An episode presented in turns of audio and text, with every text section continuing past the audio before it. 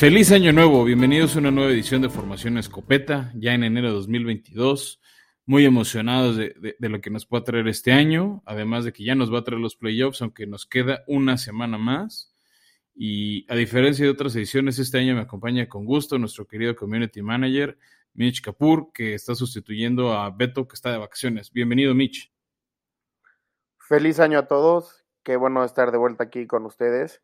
Y pues nada, se, se, nos está acabando ya este hermoso deporte. Queda prácticamente mes y medio para todos ustedes. A uno nada más le queda una semana, pero pues a disfrutar lo que nos queda.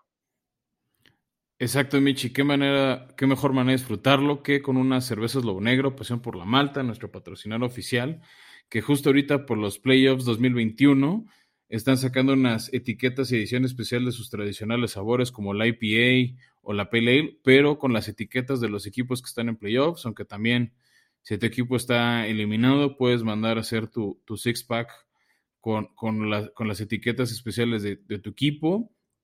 Aunque, pues sí, ahorita están haciendo unas ediciones especiales de equipos calificados como los Packers, como los Chiefs, como los Cowboys. Entonces puedes pedir ahí tu, tu, six para echarte uno por cada punto hecho en el touchdown ahorita en playoffs.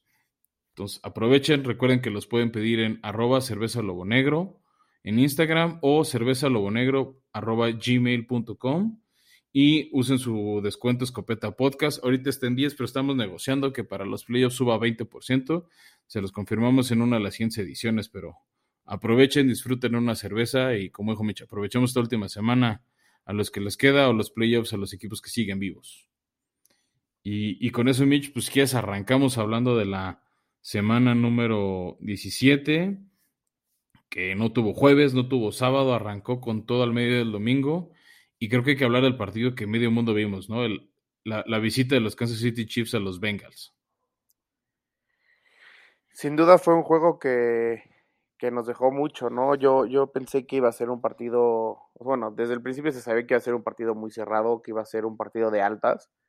Empezó con Kansas City muy fuerte, y unos Bengals muy apagados.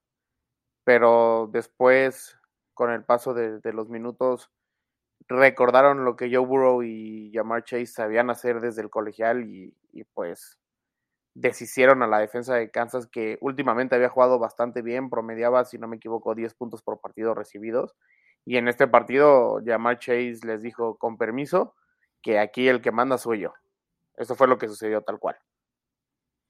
Sí, incluso ya mucha gente empezó a candidatear a Joe Burrow como MVP. Creo que sí se está convirtiendo eh, en uno de los mejores corebacks de la liga en su segundo año.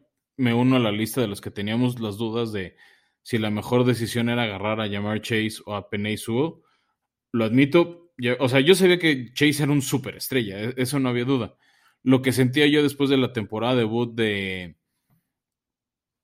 de, Burrow era que necesitaba una línea ofensiva y no, se, y no se vio cómo Cincinnati la mejoró. De hecho, han recibido golpes. Ahí cuando casi le echan a perder en cuarto y gol, le, pues justo que el equipo de Kansas City le llegó a Burrow y de milagro no lo lesionaron. O tú, sentías, o tú sientes que, que valía la pena ahí el riesgo, Mitch. Pues la verdad es que de hecho sale lesionado Burrow. Al final entra Allen a, acabar el juego no sé si fue más que nada por precaución, pero sí se ve cojeando a, Burrow. Eso hay que, aceptarlo. Van a, van a protegerlo, van a cuidarlo de aquí a que empiecen los playoffs. Y yo no veo la manera en la que puedan ganarla, o sea, tener el first seed.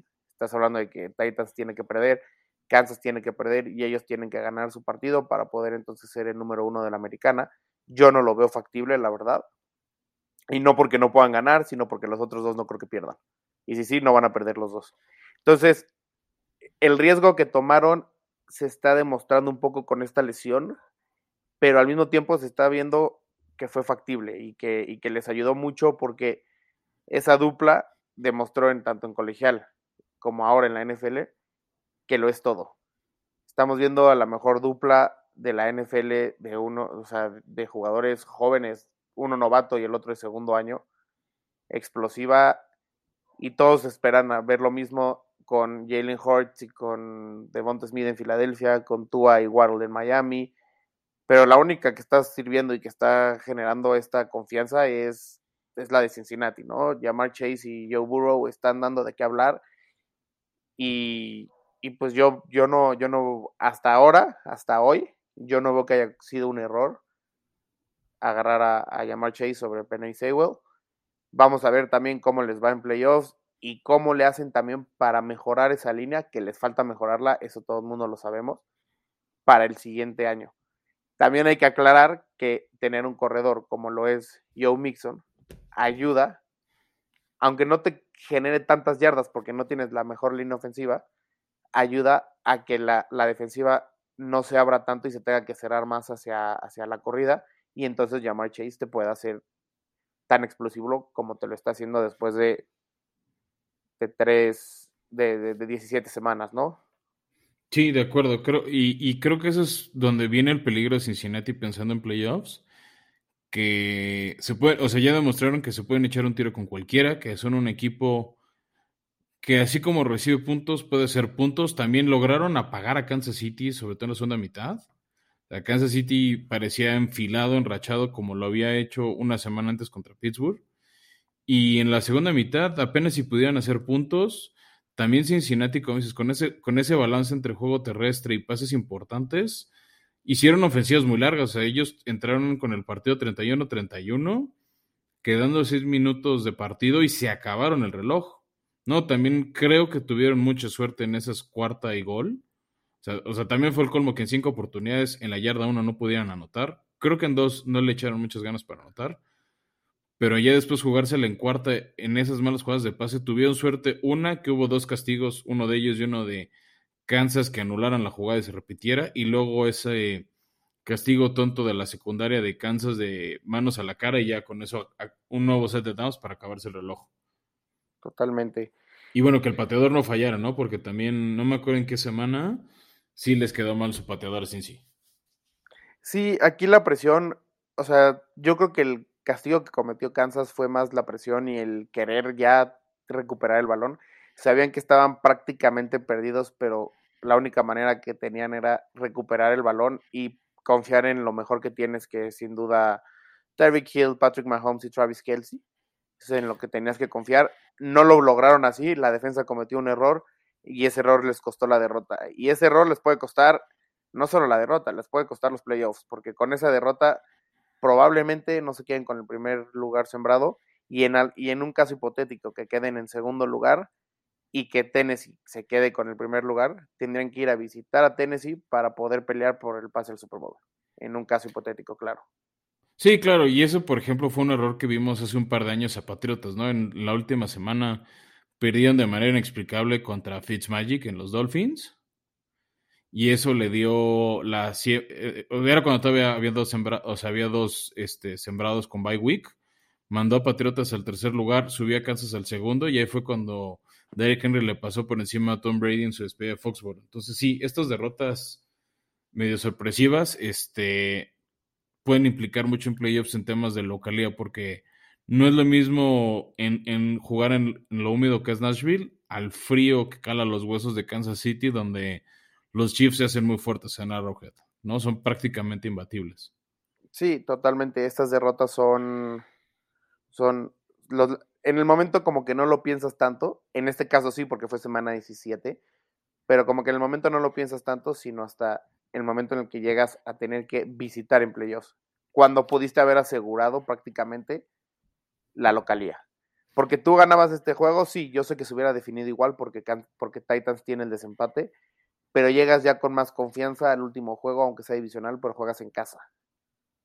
Sí, totalmente de acuerdo. Que también ahorita es donde a Kansas le duelen ciertas derrotas como la de Titanes, que fue casi blanqueada, o ese juego de domingo por la noche contra Buffalo, ¿no? Esos desempates, o, y ahora contra Cincinnati, que en un hipotético que Kansas perdiera y Cincy ganara y Buffalo ganara, de repente Kansas puede ir al 4. Lo veo muy poco probable, también la ventaja de Kansas es que van a jugar el sábado por la tarde, es de los pocos juegos que vamos a tener el sábado, entonces ya también muchos de la americana van a saber qué marcador necesitan, ¿no? Como decías, pues Cincinnati, si ya ve que no o sea, creo que si gana Kansas, Cincinnati ya se quedó fijo en el 3. Entonces igual y Cincy sí manda a la banca, no arriesgas lesiones. sabiendo que no vas a tirar a Kansas del 2 y que no te puede tirar ni Patriotas ni Búfalo del 3. ¿No? Entonces, este, creo que va a ser interesante. Y de ahí, Beto, pasemos justo, ¿no? Lo dijiste, los Titanes, mis, mis, queridos Titans, son sorpresivamente otra vez el número uno de la americana. Le ganaron con autoridad a Miami. Hubo varias dudas porque Miami venía enrachado. Lo pusimos en nuestra gustada sección de ¿Sabías qué? venía Miami de siete victorias al hilo. Se cuestionó por ahí la calidad de algunos rivales. Para mí, el más, o sea, la victoria más contundente fue un jueves por la noche a Ravens pero se apagó Tua. La lluvia le hizo errores que creo que le han criticado además, pero quiero oírte a ti que eres fan de los Dolphins. Pues la verdad es que sí, como comentas, venían de una racha de siete juegos consecutivos. Iniciaron en la temporada con un, 1-0, ganándole a los Pats. A partir de ahí se fueron a 1-7, algo que ningún aficionado a Miami ni de la NFL pensaba que Miami, después de la temporada pasada que tuvo muy buena, que se quedó fuera en playoffs en la última semana, empezara una temporada 1-7, ¿no? Todo el mundo empezaba, eh, esperaba que Miami pudiera pelear incluso la división con Buffalo y que la división iba a estar entre Miami y Buffalo. No se dio así, empezaste la temporada 1-7. La racha, como bien lo comentaste, empezó contra los Ravens. Ahí parecía que la, temporada de Miami acababa, perdías contra Ravens, sí jugabas de local, pero ahí parecía que acababa porque no tenías ni por dónde, ¿no? No se veía ni por dónde. Miami no tenía con qué ganar absolutamente nada y Brian Flores sacó todo lo del equipo para poder, todo el talento del equipo para poder recuperarlos. Y sí, se fueron a siete victorias consecutivas. Sí, algunos rivales débiles, no, no hay que negarlo. Pero le ganas a tu calendario, ¿no? O sea, también hay que decirlo, pues tienes que ganarle que te pongan enfrente. Claro, claro. Y uno de los partidos más complicados que se veía fuera del de Ravens era, era Saints y, sobre todo porque visitabas, pero pues el COVID ayudó a Miami porque tuvieron que jugar con su cuarto coreback, que incluso creo que si yo hubiera lanzado hubiera sido mejor porque nunca se había nunca se había ni siquiera equipado. Deja tú estar en la banca, no se había ni siquiera equipado para un, para un partido. Entonces, ayudaron también las lesiones, como a cualquier equipo de la NFL lo ayuda y lo perjudican. Y llegó Titans y era el rival que tenías que vencer, era tu primer partido de playoffs, por así decirlo. Y pues pasaron por encima, no sé si le salieron errores de novato a Tua, si la lluvia le perjudicó porque tampoco está acostumbrado a eso. Son, son puros pretextos que se, pueden, que se pueden escuchar así, pero hay que recordar que la primera temporada de Tua no fue ni, ni por mucho completa por él, ¿no? Incluso cuando llegó a tener la titularidad con los Delfines la, temporada pasada. Si el partido se complicaba, Brian Flores agarraba y decía, vas para la banca, entra Fitzpatrick y, y sálvanos del juego, ¿no? Porque era lo que pasaba. Que es lo que yo le criticaría entrando a su año número 4 a Brian Flores. No creo que sea uno de los este, entrenadores que nos sorprendan que despidan. Yo creo que le van a dar por lo menos una temporada más de confianza a Brian Flores y a su equipo.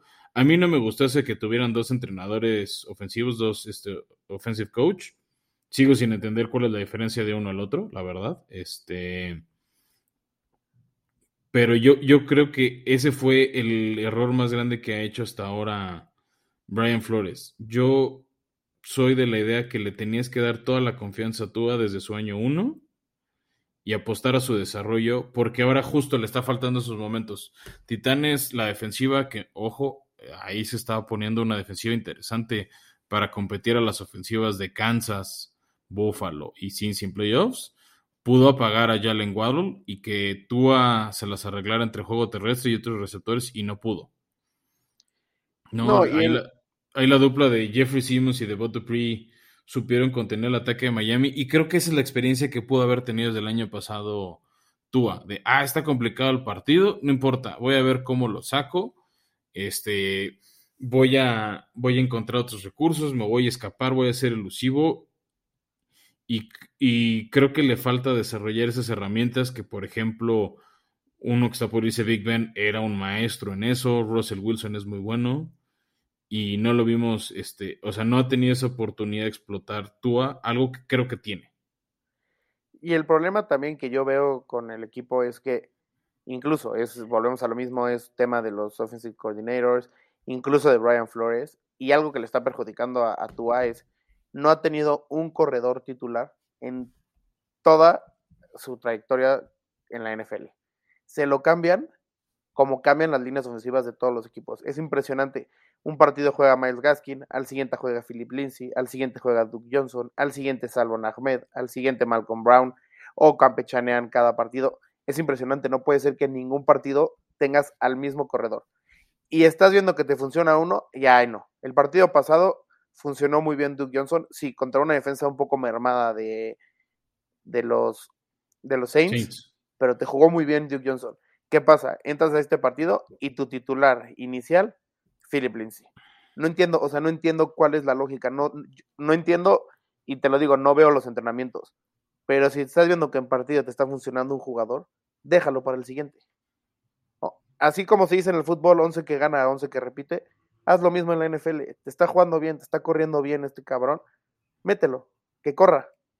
Y ya si no está corriendo bien, pues entonces ya puedes hacer cambios. Pero cada vez que entraba Philip Lindsay al campo, Miami no ganaba más de dos yardas. E incluso perdía.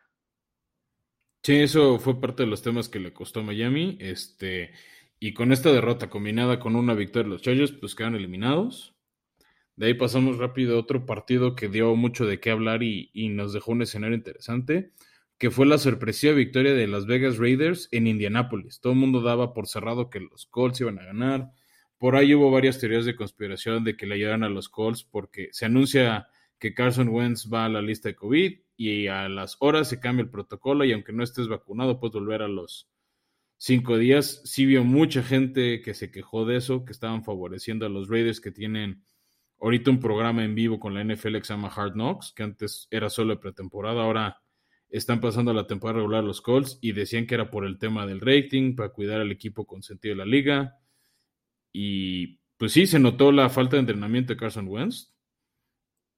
Eh, o sea, las primeras cinco o seis pases solo pudo completar uno, se tardó varias ofensivas en sumar yardas y su equipo nunca pudo capitalizar los errores de las intercepciones de Derek Carr. Lo interceptaron dos veces y Colts no pudo sumar un solo punto.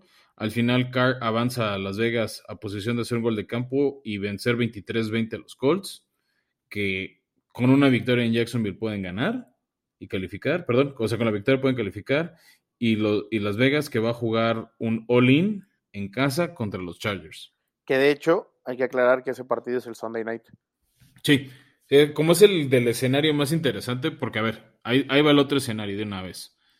Si mágicamente Pittsburgh le gana a Baltimore y Jacksonville le mantiene su racha de ocho años seguidos ganando la Indianapolis en casa, que ojo, fan de los Colts, yo creo que van a ganar, pero está interesante que en siete años no hayan podido ganar un solo juego en Duval County. Hagan el chingado favor que no pueden ganar allá.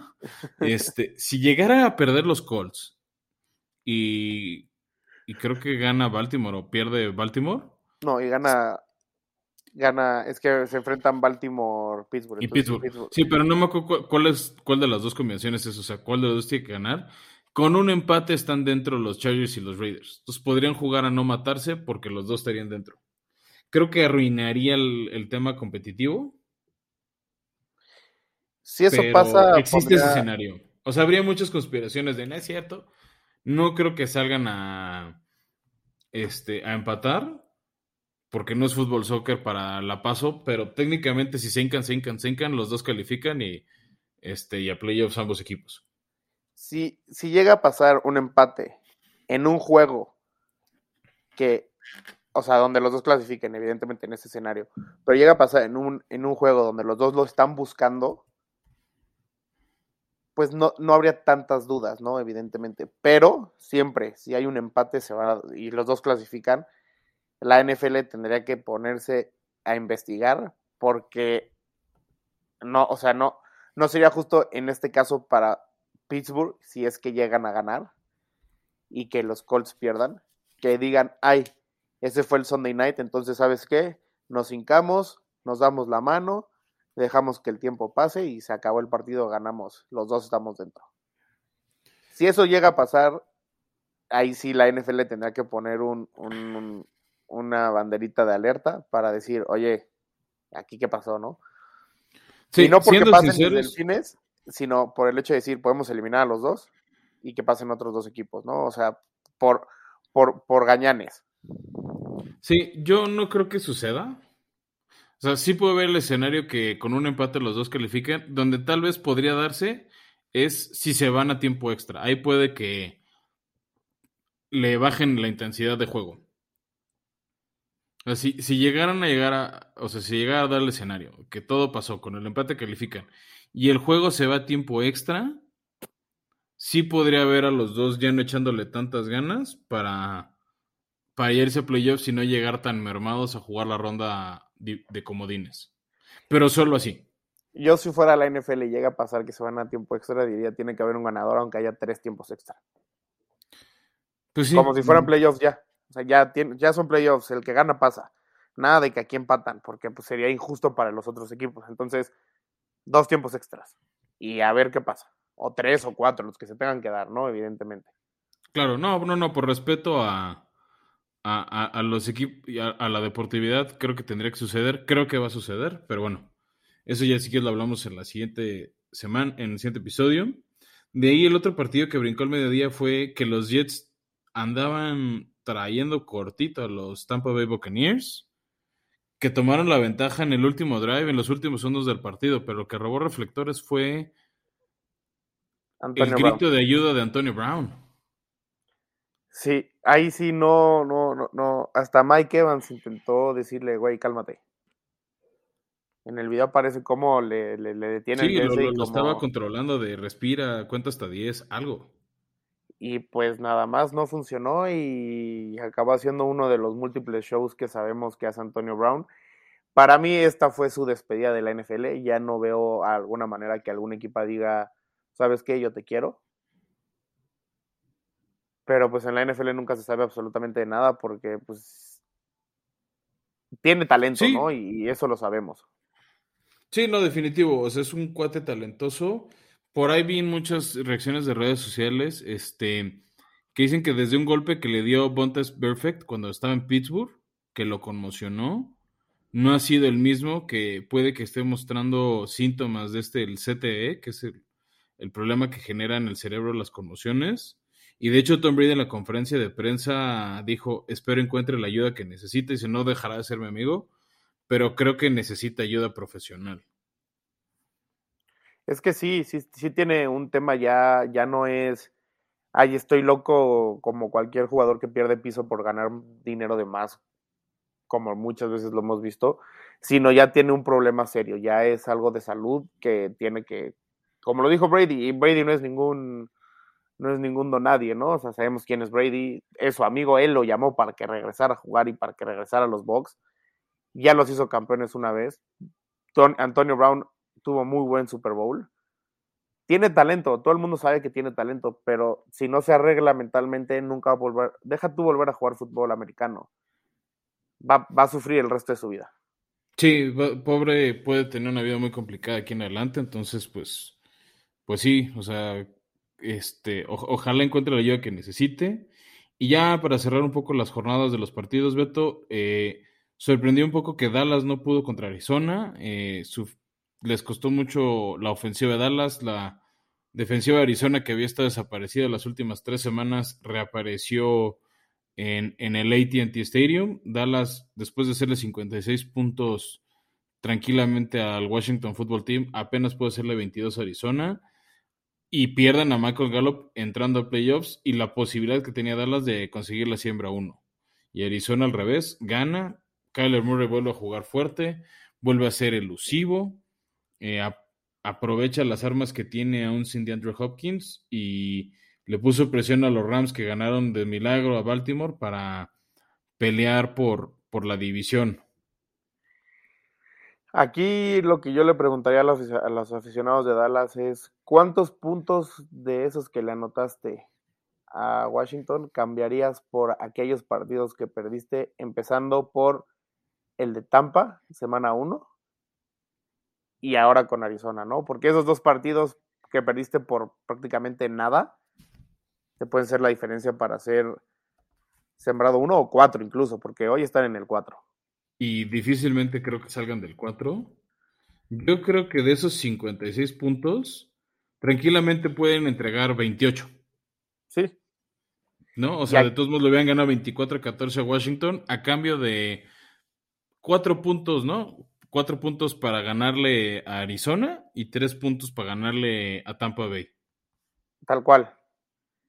Y ahora, si esto se mantiene así, que yo veo un escenario donde Arizona gane, que sería ganarle a, Seattle en casa. Que, ojo, todos los partidos que te voy a decir son divisionales, pero el local siempre tiene como ese favoritismo solo por ser local. Rams ganándole a los, a los 49ers. Y Dallas, pues evidentemente ganando da igual porque no sube ni baja. A menos que pierdan todos los de arriba y ellos ganen. tiene que pasar algo extraño para que se puedan colar al segundo lugar. Yo, yo creo que Dallas, que es otro de los que va a jugar el sábado contra, el, contra los clasificados de Filadelfia, eh, no van a echarle muchas ganas. No, y aquí, aquí viene el tema que, al que quería Y no les va a convenir cerrar cuatro. O sea, si yo fuera Dallas, no me gustaría quedar en cuatro, en cuarto lugar de, la conferencia, pero van a quedar ahí. Van a quedar ahí y vuelves a recibir a Arizona. Porque Arizona... ahí, no sé si recién Arizona, porque ahí te va a ver todo lo que eh, mi pick sorpresa, igual adelantándome un episodio. Creo que San Francisco, que necesita ganar para calificar, le repite la dosis a Sean McVay. Y ahí es donde va a perder la división los Rams. Aquí yo quiero, o sea, yo quiero que gane, que gane Rams.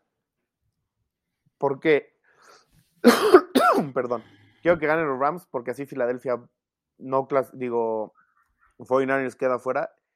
Y para mí el pick de Miami que es el de 49ers, es más, es más alto, por así decirlo, ¿no? Entonces, yo sí quiero que ganen los Rams, pero McVeigh es muy inestable y por ahí se le puede escapar una, una derrota con, con 49ers. Pero igual, Rams sería el quinto sembrado. sí, no, o sea, Rams tranquilamente le podría ganar a Vaqueros. Tío, nada más creo que, o sea, San Francisco que ya recupera a e-, Elijah Mitchell de la mano de Trey Lance. Creo que, o sea, San Francisco no tiene mucho que hacer en postemporada, al igual que Filadelfia, pero creo que van a poder ganar. Yo creo, como debe acomodarse la visión, es Green Bay, que le ganó tranquilamente a Minnesota sin que Cousins ya ha sembrado uno, va a esperar rival, y yo creo que los divisionales se van a dividir entre Tampa, Arizona, Rams y Green Bay. Creo que ni Dallas ni Filadelfia, que son los otros calificados, y el otro potencial que está entre Santos y 49ers tienen mucho que hacer con los otros cuatro. Sí, no, por supuesto que no. Yo creo que, o sea, yo creo que Dallas va a quedar ahí. Con todo el, el, respeto que le tengo a los aficionados de los Cowboys por mi familia, por, especialmente por mi papá y, y por eh, mi primo que alguna vez estuvo aquí con nosotros, Dani. Le tengo mucho respeto al equipo, pero yo creo que ahí quedan. No veo, o sea, de entrada hay un dato muy, muy, muy estratosférico que es Kyler Murray nunca ha perdido en el AT&T Stadium desde que juega fútbol americano, ya sea en preparatoria, colegial y NFL. Nunca ha perdido ahí. Y pues, sin Michael Gallup, viéndose débiles como se vio en esta última semana, contra una Arizona también diezmado, porque Kyler Murray sabemos que no ha jugado al 100 desde que, se, desde que regresó de la lesión, no ha estado al 100, al grado que se fue 7-0 y, a partir de ahí lleva tres derrotas. Entonces, no, han, no, ha jugado nada bien Kyler Murray y aún así logró sacarle esta victoria. Yo creo que Dallas se va a quedar en la primera ronda, en la ronda de comodín, pero pues ya el destino a ver qué nos dice. Sí, definitivo, ¿no? Este, pues vamos a ver qué pasa. Ya en el siguiente episodio estaremos hablando bien de, cómo está y en una semana pues, eh, empezaremos a hablar de la ronda de comodines, donde todo pinta que tendremos a Tampa Bay de local, a los, bueno, definitivamente a Tampa y a los vaqueros de locales, probablemente a los Rams. Y todo pinta que sería contra Filadelfia, contra Arizona, y yo creo que sería San Francisco y no los Santos, pero bueno, hay un escenario ahí donde si gana Nueva Orleans contra Atlanta y, este y, Rams a San Francisco, pues pasarían los Santos, que tampoco tienen nada que hacer con su cuarto o tercer equipo.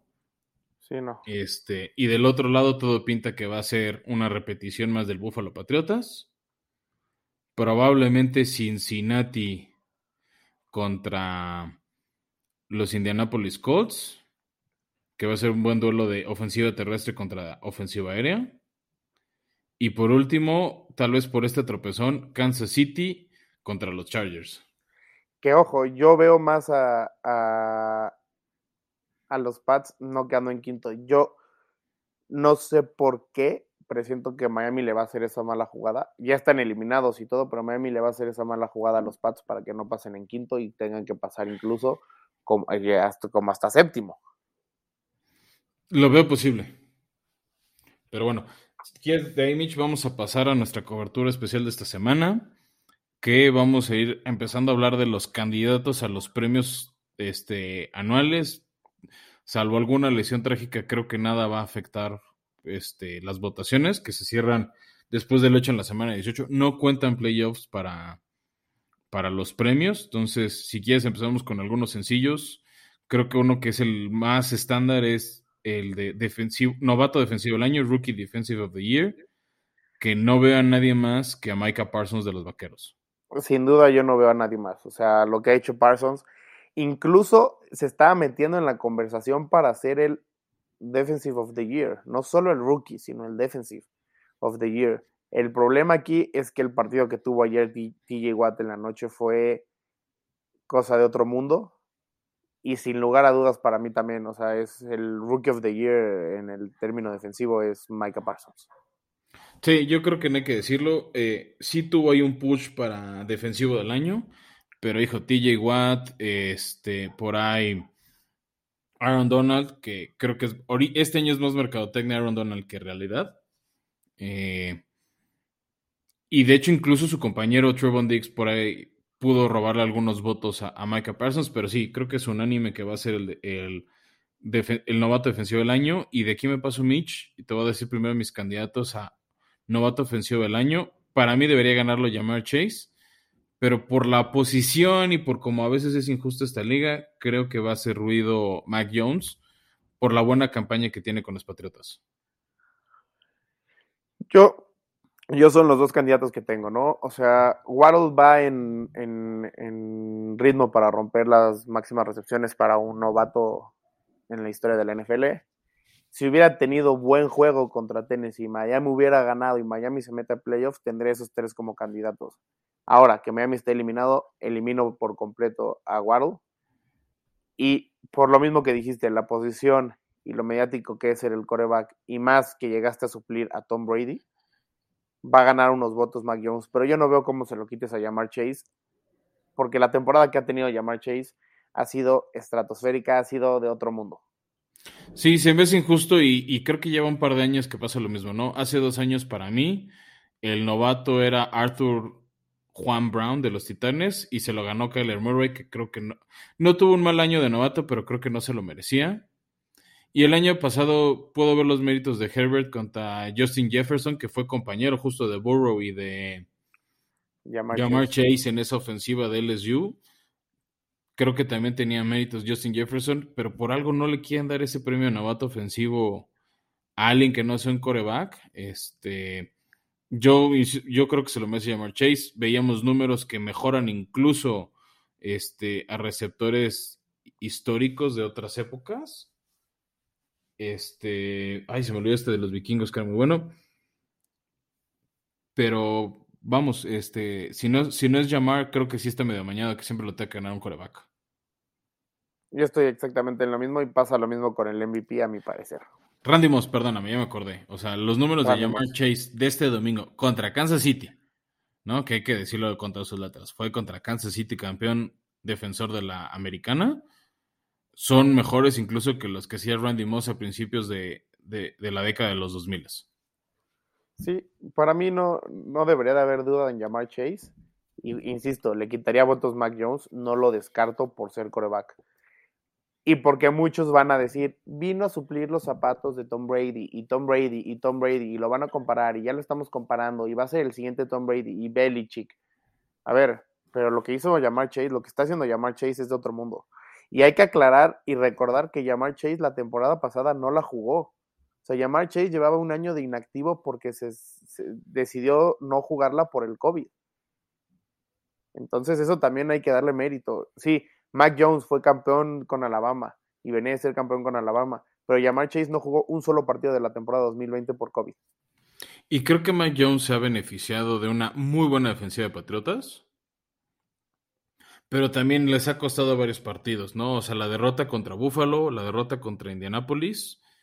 Si hubiera jugado mejor Patriotas, definitivamente le daba mi voto de confianza a Mac Jones por encima de llamar, pero justo creo que en esos momentos de personalidad de un coreback salió lo novato. Sí, todavía le falta, no digo que vaya a ser bueno, pero hoy por hoy para mí se me hace mejor novato llamar Chase que Mac Jones. De acuerdo. Y ahora pasemos a un premio no tan popular o fancy, el de entrenador del año. ¿A quiénes tienes tú? Porque creo que aquí hay tres, cuatro nombres que podemos platicar, Mitch. Ay, entrenador del año es una pregunta muy, muy, muy, muy dura. Muchos están poniendo, yo no lo pongo, lo platicamos antes de entrar a, a, la grabación, yo no lo pongo, pero muchos están poniendo a Bill Belichick por lo que está haciendo con los Patriotas por recuperar a un equipo que se cayó a pedazos la temporada pasada y ahora está en playoffs, ya aseguró su lugar en playoffs. Que también se cayó mucho por el tema del COVID. Claro, muchos decidieron no jugar. Eh, de entrada se te fue tu mejor jugador en la historia, que es Tom Brady, ¿no? Evidentemente trajiste a uno que sí, le pagaste poco y todo, pero no resultó lo que querías que fuera, que fue un Cam Newton que ya nunca volvió a hacer lo mismo después de esa derrota en el Super Bowl. Pero Bill Belichick es alguien que lo pondrían ahí. Para mí, y sin lugar a dudas, se me ir el nombre, por el coach de los Bengals lo tiene todo. Zach Taylor. Zach Taylor y Bravel. Esos dos para mí son mis candidatos. Yo los comparto. Creo que lo que hizo Zach Taylor, la manera de revivir a Cincinnati, de ponerlo en un lugar donde no ha estado de los ochentas, tal vez uno o dos años de lo que hizo Andy Dalton, que después se caían contra Pittsburgh los Bengals. Este, es espectacular, la ofensiva es muy buena.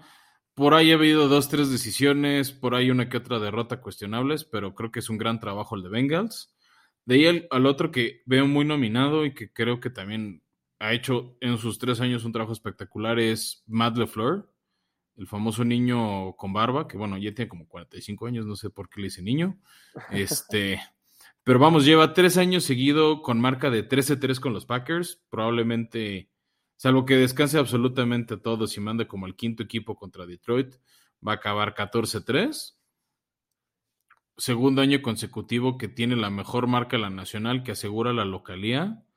Entonces, creo que es muy difícil criticar algo del trabajo de Matt LeFleur y más con las lesiones.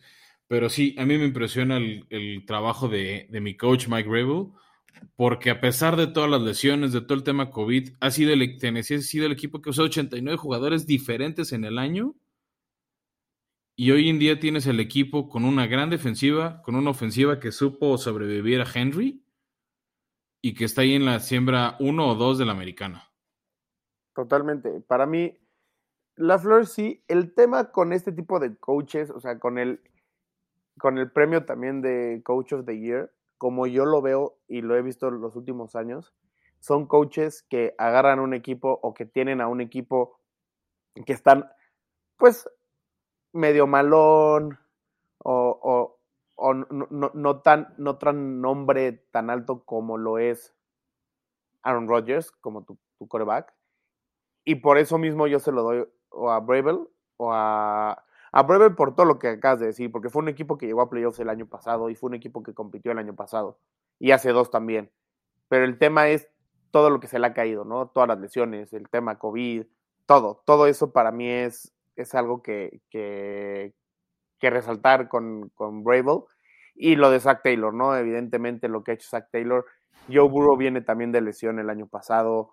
Vino, o sea, tuvo una lesión bastante fuerte. No te estoy hablando de que tuvo un esguince de tobillo en los últimos cuatro juegos y dijeron ya no lo vamos a arriesgar. No. Tuvo una lesión bastante fuerte y, y, recuperarse como lo, está haciendo con el equipo, como lo está haciendo con llamar Chase a la, a, la casa. Todo lo que está haciendo. De entrada ganaron la, la, la, la división desde algo que no hacían desde el 2015.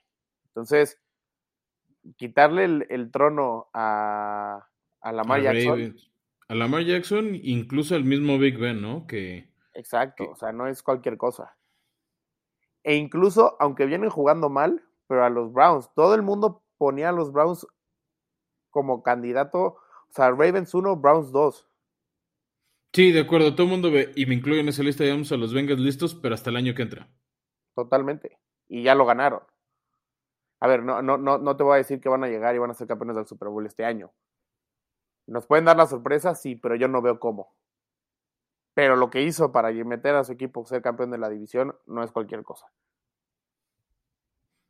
Sí, definitivo. Y pues veamos qué pasa este, en esa categoría. Eh, creo que si de alguna manera asegura la siembra uno Rabel, le va a dar un poquito más de votos que Zach Taylor.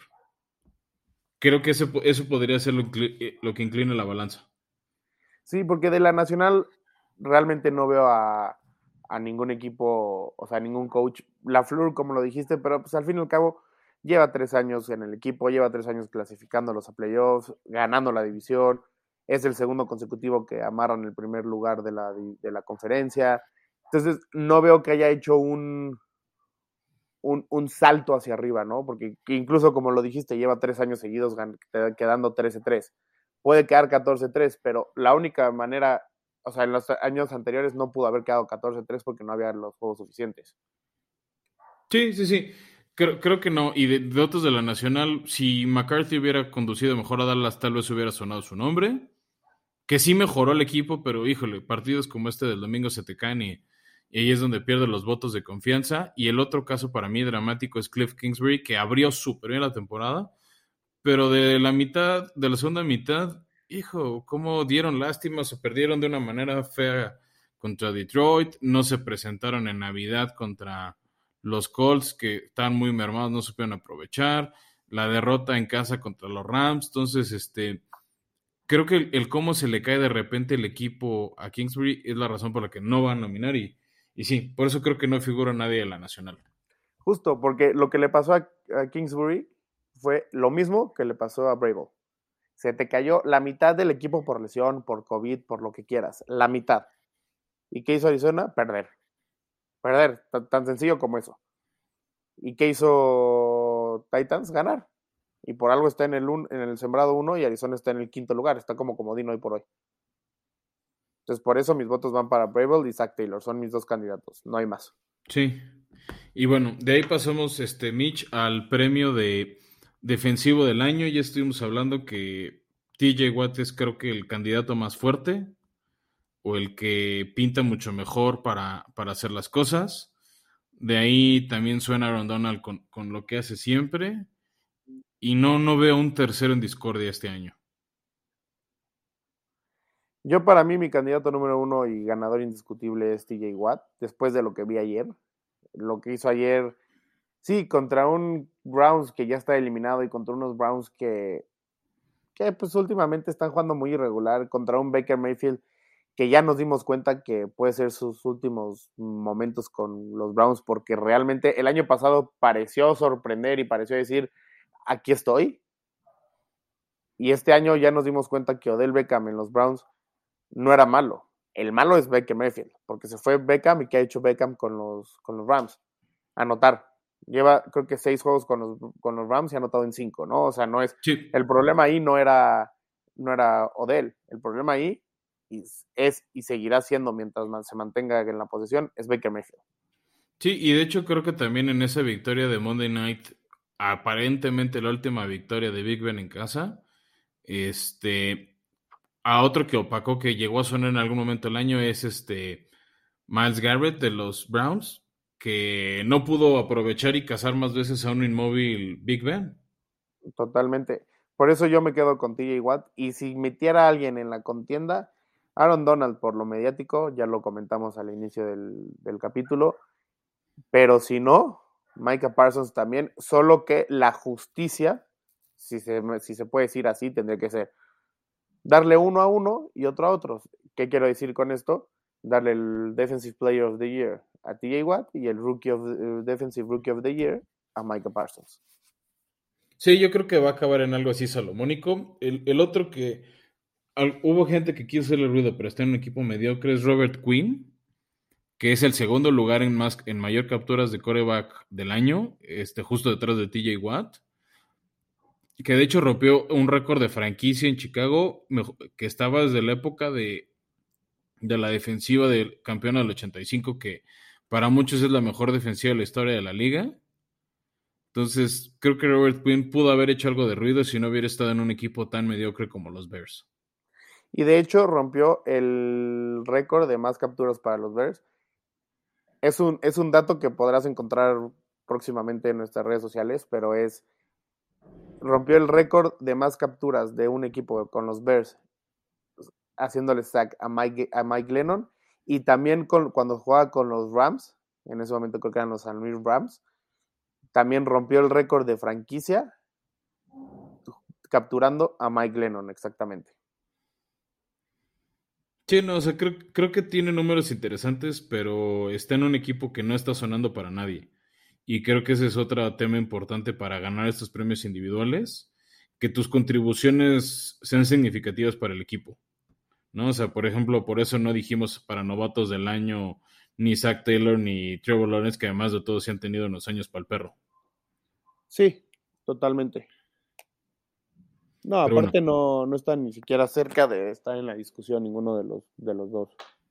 Sí, de acuerdo. Y de ahí pasamos, creo que a los dos premios que siempre son polémica año tras año, que es el de jugador ofensivo del año y MVP, que últimamente ha sido como, bueno, como este no es coreback, le vamos a dar el, jugador ofensivo del año, y como este es coreback, le vamos a dar el MVP. Entonces, ahí te va una terna medio grande, que y vamos a ver cómo los acomodamos, Mecha. A ver, hagamos yo antes de, antes de pasar a eso, quisiera preguntarte para ti, ¿quién es el Comeback Player of the Year? Ah, esa sí, no tengo ni idea de quién, porque no ha habido una historia así que digas, uy, ¿cómo volvió a la lesión y lo hizo? Tal vez tú si hubiera. no, sabes que Joe Burrow. Es que para mí hay dos. o sea, los dos candidatos que hay son Dak Prescott y Joe Burrow. Son los únicos dos que hay para mí. Sí, a principio de año yo dije Dak Prescott porque creí que Dallas iba a ser un poquito más apuballante con la ofensiva pero justo se ha quedado partidos y brilla por su ausencia Dak. Y creo que eh, Joe Burrow ha hecho cosas impresionantes. Eh, ha hecho jugadas brillantes. O sea, me gustó mucho una respuesta que le preguntaron ahora que ganaron a, Kansas City. dijeron, oye, dos, tres pases así a Lai se va. ¿Qué pasó? Dijo. Y, y, los cito textuales: Fuck it, Yamari somewhere out there. ¿No? Que él dice, yo sé que si la lanzo para allá va a llegar a llamar y ningún defensivo. Pero creo que esa confianza, ese liderazgo con los Bengals, el cómo regresaron, o sea, similar a lo entrenador, de agarrar un equipo que no pintaba, que nadie le daba el bote de confianza y llevarlo a donde están. Eh, mis respetos para, para Burrow y creo que eso va a inclinar la balanza sobre Dak. Sí, porque tiene mejor equipo DAC, al fin y al cabo, mejor alrededor. De entrada tiene mejor defensiva, tiene mejor, tiene mejor línea ofensiva, tiene mejor cuerpo de receptores. Y eso lo sabemos, ¿no? Michael Gallup, ok, ya se lesionó y se pierde toda la temporada, pero Michael Gallup, CeeDee Lamb, Amari Cooper, Dalton Schultz, Ezekiel Elliott, Tony Pollard, o sea, no es cualquier equipo, no es X, este, está, está medio jodido, no del otro lado, sí, tienes a Tyler Boyd, T. Higgins y, y a Mike Chase y Joe Mixon. Pero tu línea ofensiva es mucho peor. Sí, de acuerdo. Pero bueno, a ver, mis chiquiras, vamos construyendo ya para cerrar nuestro episodio la terna de, de MVP y de Offensive Player of the Year. Y ahí te van. Para mí son tres candidatos fuertes y uno muy débil. Voy a empezar. Para mí el candidato débil pero que ha hecho ruido es Tom Brady por cómo ha sobrellevado las lesiones de los Bucks, el liderazgo a sus 45 años, venir a, refrendar su, su título de campeón. Está en esa conversación, pero para mí es el más débil. Luego, para mí está. Se me hace medio injusto cómo lo están nombrando, pero ha tenido buenos nombres, que es este Jonathan Taylor. o sea, es el líder corredor, es el líder terrestre de la liga. Ha hecho cosas muy importantes y si Indianapolis está haciendo ruido y espantando gente de lo que puede hacer en playoffs, es por él, no por Carson Wentz. ¿No? Tiene, es, es el jugador, el corredor con más touchdowns por tierra, mayores yardas, 1700, no se va a acercar a las 2000 que hizo hace un año Henry, y por eso para mí no merece el MVP, pero puede ser considerado a, jugador ofensivo del año. Y el otro, que, eh, el siguiente que para mí está haciendo ruido, este, y está teniendo otra vez un año espectacular, es Aaron Rodgers. Yo sé que lo acaba de ganar hace un año, pero lo que está haciendo otra vez con Green Bay, después de todo el ruido que hubo alrededor de Aaron Rodgers por, por el tema de si se vacunaba, no se vacunaba, los partidos que se tuvo que ausentar por COVID, este, es, es espectacular lo que está haciendo. O sea, ha lanzado 35 pases de touchdown, es el tercer mejor coreback de la liga. Y solo cuatro intercepciones. Es el coreback que menos han, han interceptado en el año y eso que tuvo como tres en la semana uno contra Nueva Orleans. ¿no? Está a nada las 4.000 yardas, también porque ha quitado el acelerador Green Bay en varios partidos, como el de Navidad en Cleveland, el reciente Sunday Night que estuvo de, de, hueva contra los vikingos. Este, y es el número uno en, en quarterback rating, tiene un porcentaje completo de 76%. Entonces, no, este, me, cuesta ver que eh, un mejor quarterback este año que Aaron Rodgers te perdí un poquito, te escuché Rodgers y Jonathan Taylor y Brady. ¿Dijiste alguien más? No, y ahora iba a decir Cooper Cup. Ah, justo. Es que te, perdí un ratito, no sé si habías dicho alguien más. No, justo cerré las estadísticas de Rodgers este, para presentar a Cooper Cup que lo que ha hecho como receptor en los Rams, la confianza con Jared Goff, para mí debería de ser el MVP Cooper Cup y el ofensivo Jonathan Taylor. Yo yo creo, a ver, concuerdo contigo, concuerdo en que tiene que ser Cooper Cup o Jonathan Taylor, cualquiera de los dos. Ahora, si se lo dan a Jonathan Taylor sería un poco injusto por lo que no se lo han dado a, Henry. Henry esta temporada, hasta la semana, si no me equivoco, no me dejarás mentir, hasta la semana creo que 14 o 15 estaba dentro del top 5 de corredores con más yardas y se había perdido desde la semana 7, 8.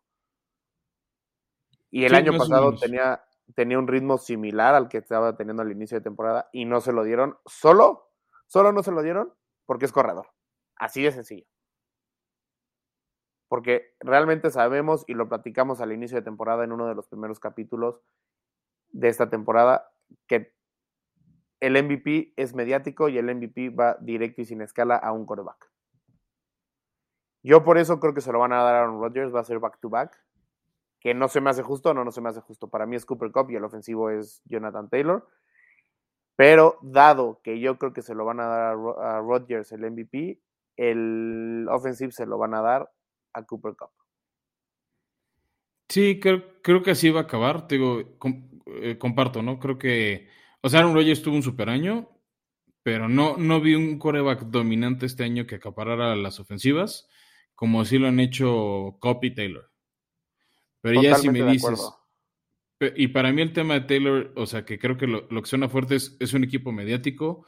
Algo tienen los Colts que le cae muy bien a mucha gente y a la liga y a, y a, los medios este, de Estados Unidos internacionales de transmisión. Entonces le han hecho mucho ruido a Taylor, que si hubiera llegado o, rozado a las 2.000 yardas, creo que hubiera forzado más su candidatura, pero creo que Cup, por ahí el tema de los Rams cerca del Super Bowl, que son los anfitriones, creo que le van a dar ese empujoncito por encima de Taylor.